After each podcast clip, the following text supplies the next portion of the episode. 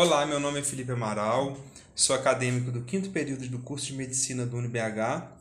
Estamos aqui para gravar mais um episódio da série de entrevistas que estamos fazendo com vários profissionais da área da saúde sobre o assunto Saúde na Pandemia, mudanças dos hábitos alimentares associados à ansiedade. Hoje conversaremos com a Maria Olívia, farmacêutica, a respeito do uso de medicamentos durante o período de quarentena. Olá, Maria Olívia, seja bem-vinda. Olá, Felipe, muito obrigada. Maria Olívia, você acha que houve um aumento da venda de medicamentos antidepressivos, ansiolíticos, benzodiazepínicos e afins durante o período de pandemia?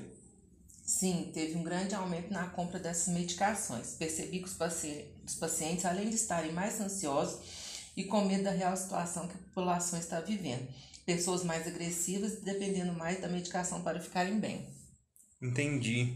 E muitos pacientes procuraram a farmácia para comprar os medicamentos como ivermectina, vitamina C, vitamina D, azitromicina, zinco e a hidroxicloroquina?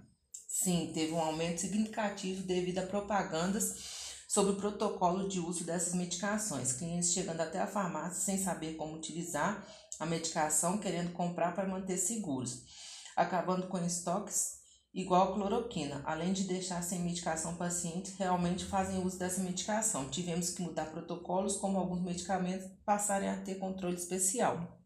Muito obrigado, Maria Olívia. Eu que agradeço, Felipe.